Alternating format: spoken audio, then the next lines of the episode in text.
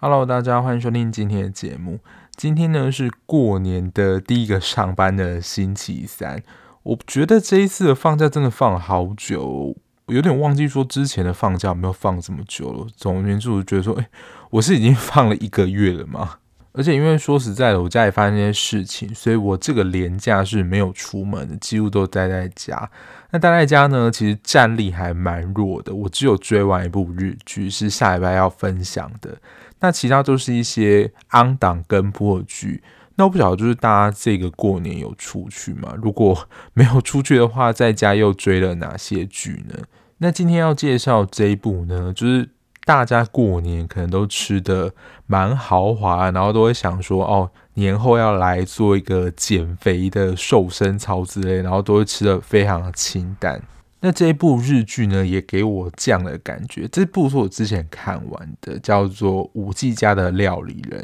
它是 Netflix 上的日剧，也占据排行榜好一段时间了。然后我看完之后呢，的确是别出心裁，因为之前像是《初恋》嘛，也是占据了排行榜。好几个礼拜，那其实日剧要在 Netflix 的排行榜其实不太容易，因为现在大部分都是被韩剧还有陆剧，那偶尔会有美剧就是占领，日剧真的少之又少。那这部《五 G 家的料理人》呢，它是漫画改编的作品，总共有九集，每一集大概就是有四十分钟左右。我之前有跟大家聊过，其实因为要做节目的关系，我大部分的节目都会稍微调一下倍速。可是我最近呢，就是 要学习着放慢步调，所以我最近蛮多就是我要 on 档的剧都是用正常倍速看。那这一部呢，其实我看的时候，我完全觉得不需要快转，因为它的确有一些氛围你需要感受的，就是用原倍速你才能够感受到作者他想要呈现的气氛。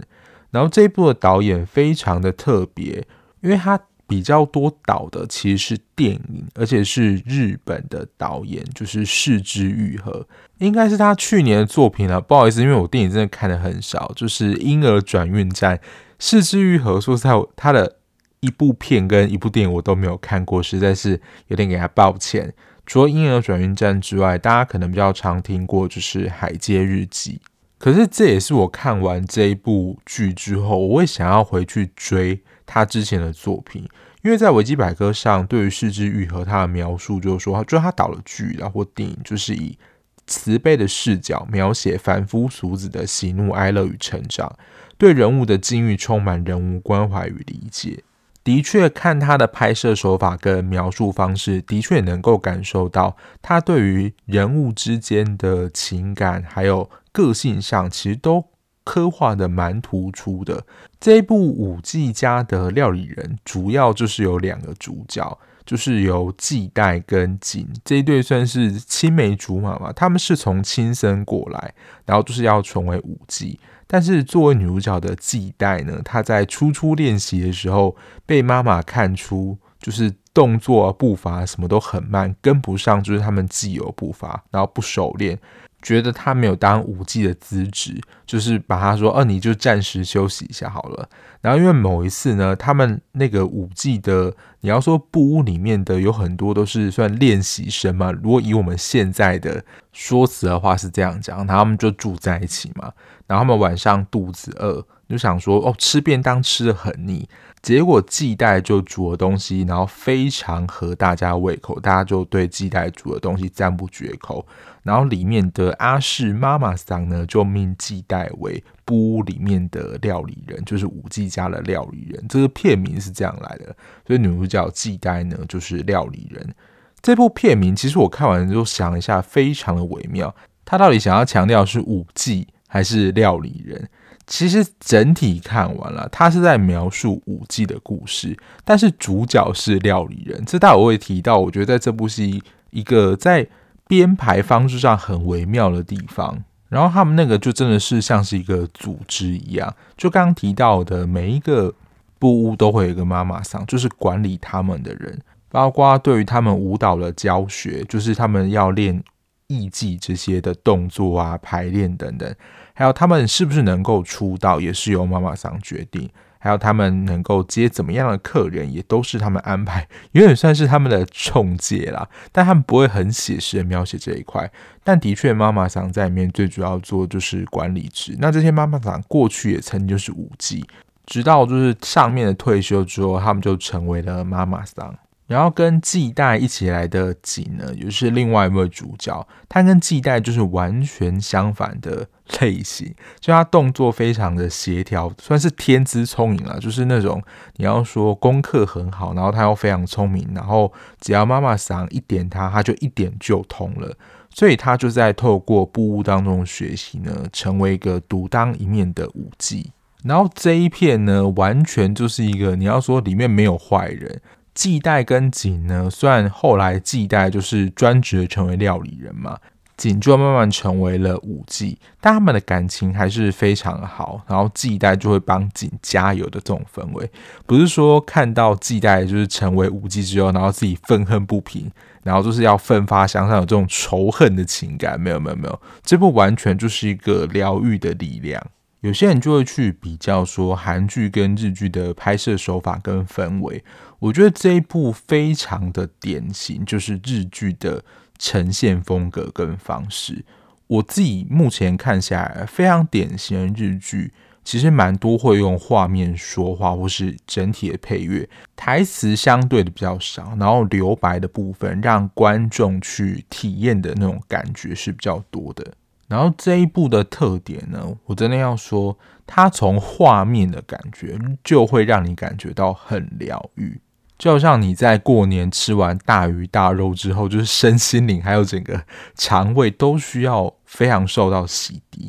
大家如果没有看过的话，你真的可以从它的片头就可以感受到有一种透明的洗涤你身心灵的感觉。我不确定这是不是四肢愈合的风格，它所呈现的画面还有声音的响应，它就是那种慢慢轻柔的疗愈感。如果有看过片头的话，我这样形容，就它的镜头啊是非常的细致，然后很安静、很专注的去照那个食材，比如说番茄入水画面，番茄入水，然后番茄沉到水里引发的气泡，然后那个气泡啵啵啵这样的画面，然后他又用那种 slow motion，你就会感觉说哇，整体好像就是完全的安静了下来。然后有一集在做煎蛋料理的时候，你可以感觉到他所做的料理真的是在锅子里面跳舞。我觉得早期有一个词啊，就是说透明系，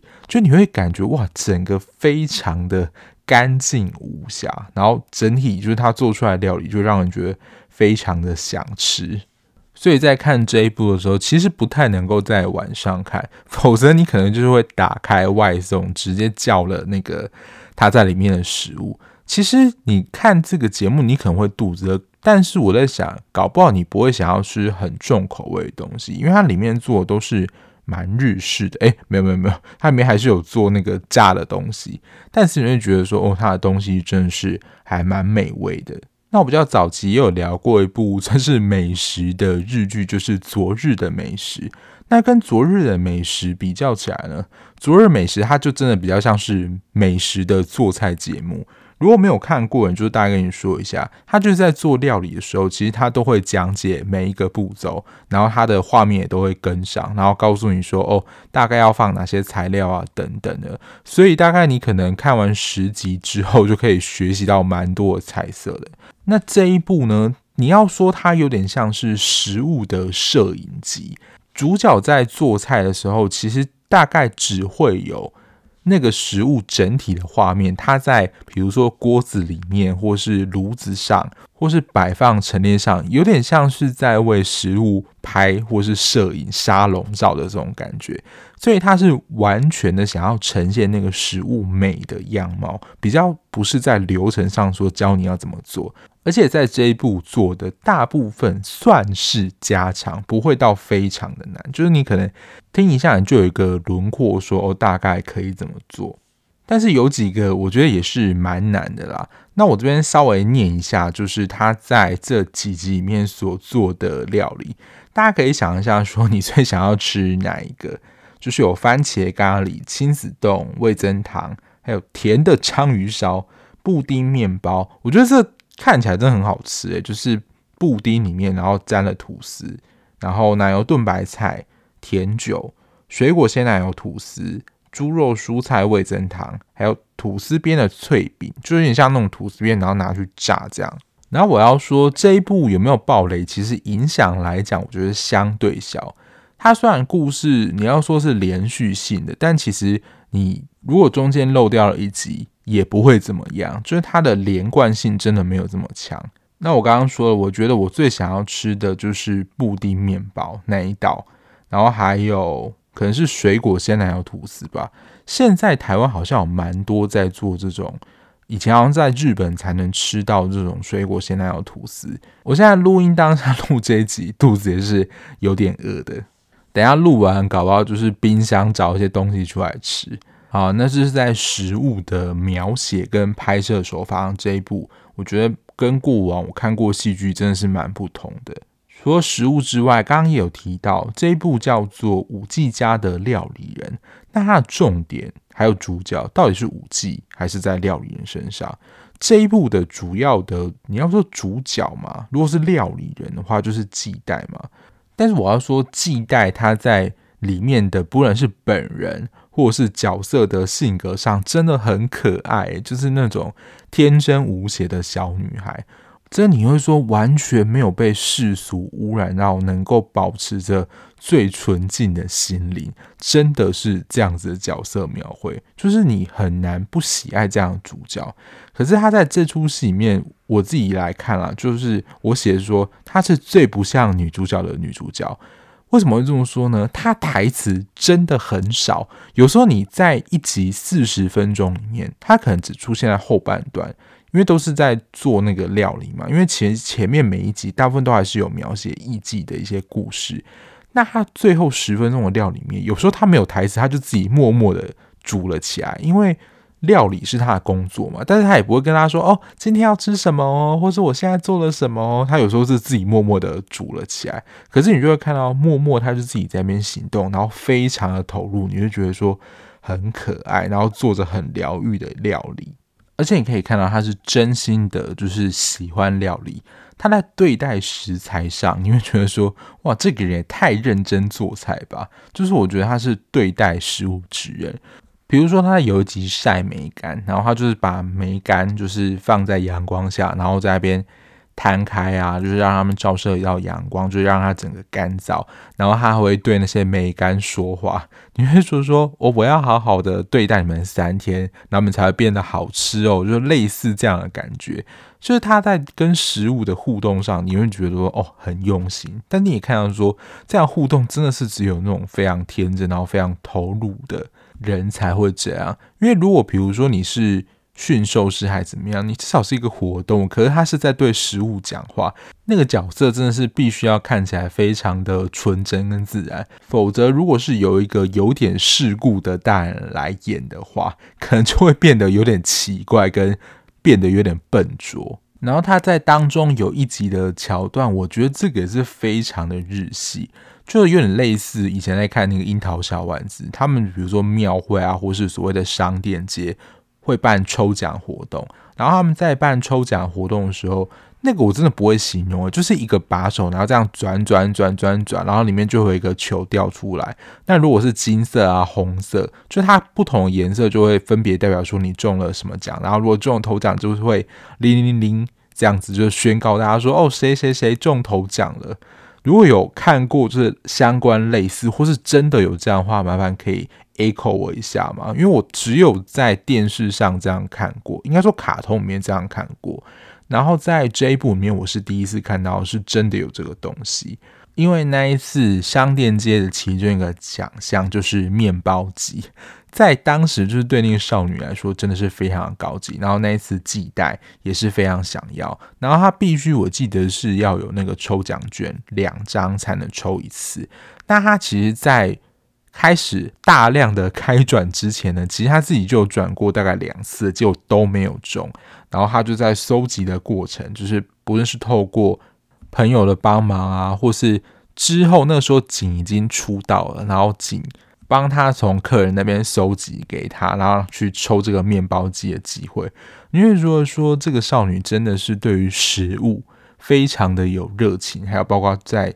做料理这件事情，真的是非常有热情的。而且她也完全的甘于做这个料理人的位置，因为不论在这出戏，或是在整个的群体里面。武技才是不用在地位上或怎么样，才是所谓的显学。那料理人就是那个布屋里面的，算是其中一个角色而已。他不是最出彩人，可是季代非常乐于就是服务大家，他不要当那个最出头的人。所以这也是我才说，真的有点最不像女主角的女主角。她真的是那种爱爱内含光，就是在后面照耀别人的人。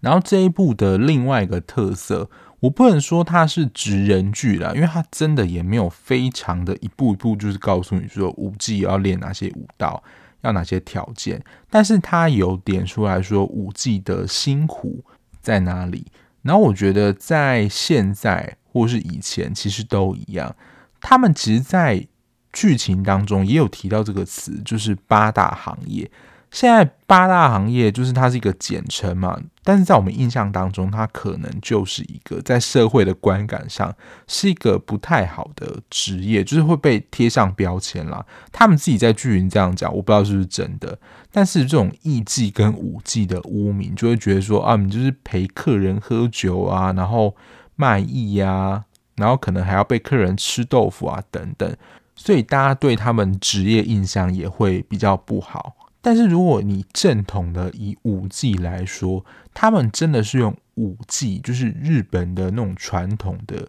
舞道来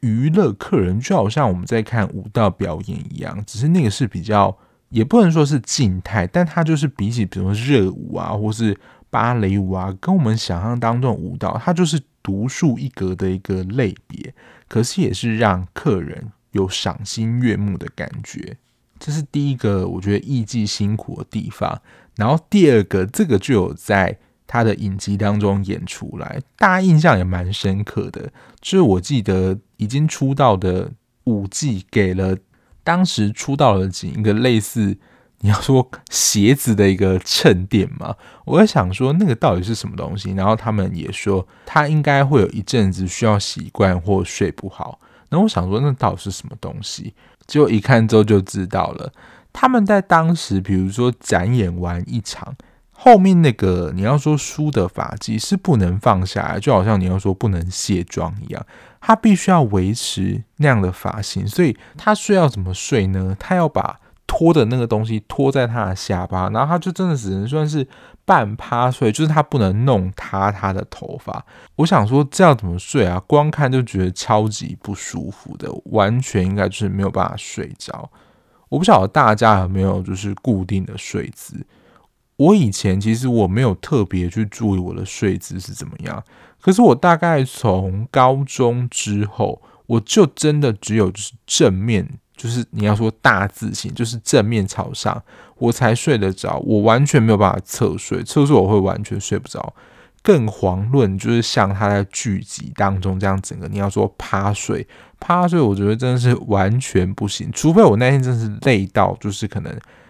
倒在床上就睡，那就另当别论。我只是说在一般正常睡眠状态下，我就真的只有正面朝上，我才睡得着。他那样的一个睡法，我觉得是偏不人道啦。我想说，就是你不能就是明天起来再梳一下。虽然说那个准备或梳成这样，的确应该是蛮费时的。可是要这样子趴睡，你要说是训练环节之一嘛？我真的觉得说真的是太辛苦了。第三个看到的时候是觉得有点好笑，可是，在现实生活当中，随着时间，的确我觉得这种事情也是会发生。他是有提到说，如果五季结婚的话，或是艺季结婚的话，就必须要隐退，有点像是艺人这样。因为他说，就是如果结婚的话，记忆会变差。我想说，这个关联到底是什么？你要说把太多的时间跟精力花在婚姻上面嘛，或是说你结婚就是失去了某一种魅力的感觉吗？我是有点不理解他的逻辑啦。但是的确，就是你结婚之后，大部分都会隐退离开这个布屋。还有一个也算是这个职业本身的一个社会的刻板印象，就是这么多的工作里面，你为什么会选一个舞技来做？而且如果你有很好的家世背景的时候，这就是另外一个主角景的状况，因为景的父亲是医生，他不希望他当舞技。而且通常在这种家庭环境下长大，父母都保护得很好，然后他以后要做什么，其实可能都已经帮他想好了。可是相对于这种有想法的小孩，他会希望说：你们不要过度保护我，我可以有自己的方向去探索我自己想要做什么。当然，在这个故事里面啦，就是真的还蛮正向的，就是景就证明了他可以成为最棒的舞技，然后让他爸爸。来看，就是让他感到骄傲。这一部我觉得也算是比较感受型的作品，因为说实在，两个主角虽然有戏份，但是你也不会觉得说好像各自的非常抢戏，或是有哪一个人的戏份比较多，盖掉了另外一个人特色。它真的是两边不同的轴线在走，好像真的也不用动太多脑，就是感受里面，不论是舞伎学习的氛围，或是。继代做料理的氛围，去感受那种疗愈感，这是两位主角的部分。当然还是有一些其他角色啦，包括过去的就是五季也有回来，就是想要重新的付出等等。但是比较令我有点感到意外的，反而是妈妈桑的角色，就是在看的时候。就是妈妈桑有自己一个小专区，然后我看到时候说，哇，这个人怎么这么熟悉呀？猛然一看才发现，原来是玄彬，没错，就是跟孙艺珍结婚的那个玄彬。我想说，玄彬的帅度果然就是连日本人也挡不住。就有点像是以前，可能我看我表姐啊，他们都会买偶像卡，或是在他们书桌或是房间的某一个角落，全部都是摆满了那个明星的相片，然后还会就是有点就是少女的娇羞，说哦，我晚上再看你哦，或是我今天怎么样怎么样，就是还会对他说话，我是觉得还蛮可爱的，就是少女对偶像那种小表白。她虽然故人已经是妈妈桑，但还是是有少女心的。我记得我在《爱的迫降》那一集讲过，就是如果你真的是帅哥的话，就是大方的承认说没错，就是帅。之前讲这一集，我记得是《爱的迫降》的时候，因为玄彬好像就是跟媒体讲说，我没有长得很帅啊，就是韩国就是在路上这种男生很多吧。我想说，如果就是全韩国男生都长这样的话，那应该就是全部大家都不用整形了吧。然后另外一个，我最近看到也说过同样一句话，也是一个帅哥，就是被称为脸蛋天才的，就是车银优。车银优他在访谈说，他在高中时期，他说高中时期长这样的人应该很多吧？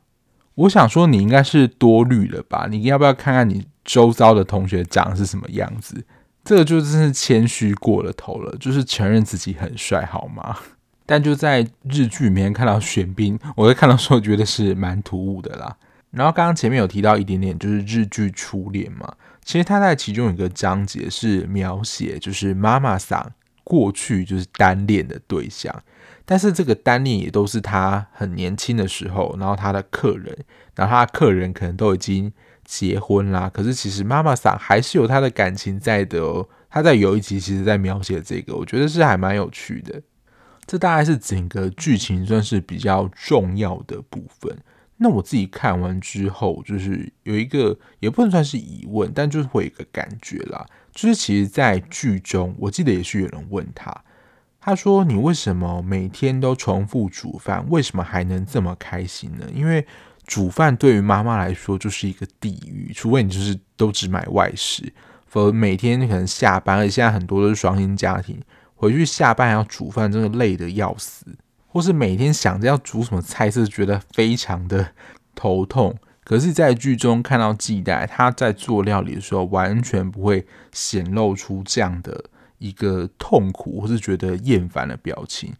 季代给我的感觉，或我感受到，就是他真的对料理就是有那种纯然的喜爱跟初衷，完全没有任何的变质。因为像现在我们工作嘛，就是你要说工作就是为了要赚钱，为了要讨生活养家，或是照顾生活所需，他做料理这件事情，你要说真的像小朋友那种，他纯然的兴趣跟喜爱，他做的事情没有任何的附加目的。他做喜欢的料理，不论是给他自己吃，或是给他的朋友，或是给其他他的住宿合宿的艺伎朋友吃也好，他就是秉持对于料理的喜爱跟热爱，完全没有任何的杂质。就好像我觉得举一些你要说艺术类的工作，比如说画画、音乐等等，有时候其实你没有要做任何的表演啊，或是演出啊，你自己弹什么，即使弹很烂，你可能也都觉得很开心，你可以很放松。可是只要当扯上，比如说考试啊、分数，甚至金钱利益关系的话，其实真的。你就会完全无法放松，你就想要表现得好，然后你可能就是想要表现得出色，很难的去享受做这件事情的本质了。这是我看算是这一部里面最大的启发嘛，就是主角季代为什么能够这么纯然的在料理很开心，然后我到底能不能够找回就是这份开心跟快乐呢？现在其实应该也是有答案啦，就是真的回不去了。随着年纪越大，你就是你要担心、跟顾虑、跟思考的面向越来越广，好像很难纯然的做这件事情，不带任何的目的。诶，我之前好像有说过啊，就是开始做节目之后，看剧也真的没有办法很松散的看，就在看剧的时候都还是会做一些笔记，还有做一些整理。但是我就是不想要，就是把这件事情变成好像是我的工作，每次在录音的时候觉得好痛苦。当然，我自己还是非常喜欢看剧啦。我不会说，就真的我也要做节目，看剧这件事情就会让我变得压力很大。因为我觉得真的是有点本末倒置了。我自己也还在抓这个平衡啦。因为我就会考量说，哦，这个剧好不好看啊？然后知不知名啊？做这一集就是有没有人会听啊？这些全部都是我考量，已经完全的失去原本纯然我就是想要看剧的那种感觉了。所以，如果你跟我一样是已经出社会工作一段时间的人，看这一部的，我觉得可能有办法让你去重新的体会，就是你做你自己喜欢的事情那种纯然快乐的感动。另一个算是我在这部剧当中的一个小疑问啦，但我自己的解答应该是，就是也是找他阿嬷学的，就是季代料理到底是谁教他的啊？他就是在每一集当中的，不论是结尾或是中间，他就会做一道料理嘛。我想说，这个料理到底是谁教你的？因为他其实前面有时候完全没有任何的脉络，然后他就突然变出了一道说：“哦，亲子冻啊，蛋糕啊，甜酒啊。”这些料理等等，而且有一些其实真的还要想一下，不是那么好制作的。然后看起来也不是有去看食谱的感觉，只是在看的过程想说，到底是谁叫你做这些料理，你可以变出这么多就是美味料理？这样，这当然只是我自己的 murmur 啦。总结来说呢，这一部五 G 家的料理人给我两个字，就是舒服。然后如果你想要洗涤心灵的话，就是这一部。非常适合，它的节奏步调也是比较偏慢的，可是它的慢是它的剧情的推展，不是那种很拖的慢。既然它的剧情就是偏柔和偏慢了，所以你也不用期待它的剧情有什么超大的进展，它就是一个生活日常的一个日剧。我觉得今天聊这一部跟下礼拜要聊的《Silent》都非常的适合拿来就是修炼心性。我真的是也是发现，我看了这两部，就真的我自己是一个蛮急惊风人，我比较没有办法慢下来。然后刚好看这两部，完全就可以调整自己的生活步调，就是让自己处在一个比较慢的速度，不会这么的急躁。然后它就是非常的轻柔跟温顺，就很像日式料理一样，就好像他在这一出剧里面做的料理。然后我要说，它的画面除了料理之外，它在后面就是有下雪的场景嘛。大概不论是在卡通或是真实的戏剧面，到底有多久没有看到就是有堆雪人这个画面了？堆雪人我记得也真的只有在卡通里面才有出现过。可是他在真人里面有，就是他们主角景跟系带在堆雪人玩耍的画面。我想说，天呐，这个光看画面就觉得很疗愈了。虽然现在已经可以出国，但是还没有这样的机会，就是可以玩雪啊、堆雪人等等。看到时候觉得哇，蛮羡慕跟疗愈的。但是最近天气是真的冷啊，我都不晓得到底还要冷多久。希望能够赶快的恢复常温。总结来说，我觉得是蛮推荐的，算是蛮好看的一部日剧，而且是真的非常典型的日剧。如果你真的看太多打打杀杀，想要洗涤一下心灵的话，真的这一部非常的推荐。那如果看完肚子饿的话，还是可以去拿一些东西来吃啦，因为他在这一部里面的确把食物拍得非常的美。好啦，那今天的节目就到这边啦，感谢大家收听。那如果对这部有兴趣的话，可以去找来看。如果还没有看的话，那最后的提醒就是，如果你还喜欢这样子聊剧的 Podcast 频道的话，不论你是用任何平台收听，按下订阅键就能够比较快收到节目上架的通知喽。那如果你想要了解我的一些即时追剧讯息，或是想要跟我闲聊碎嘴的话，在资讯栏的地方有我的 IG，就欢迎追踪喽。那我们就下一节目再见喽，拜拜。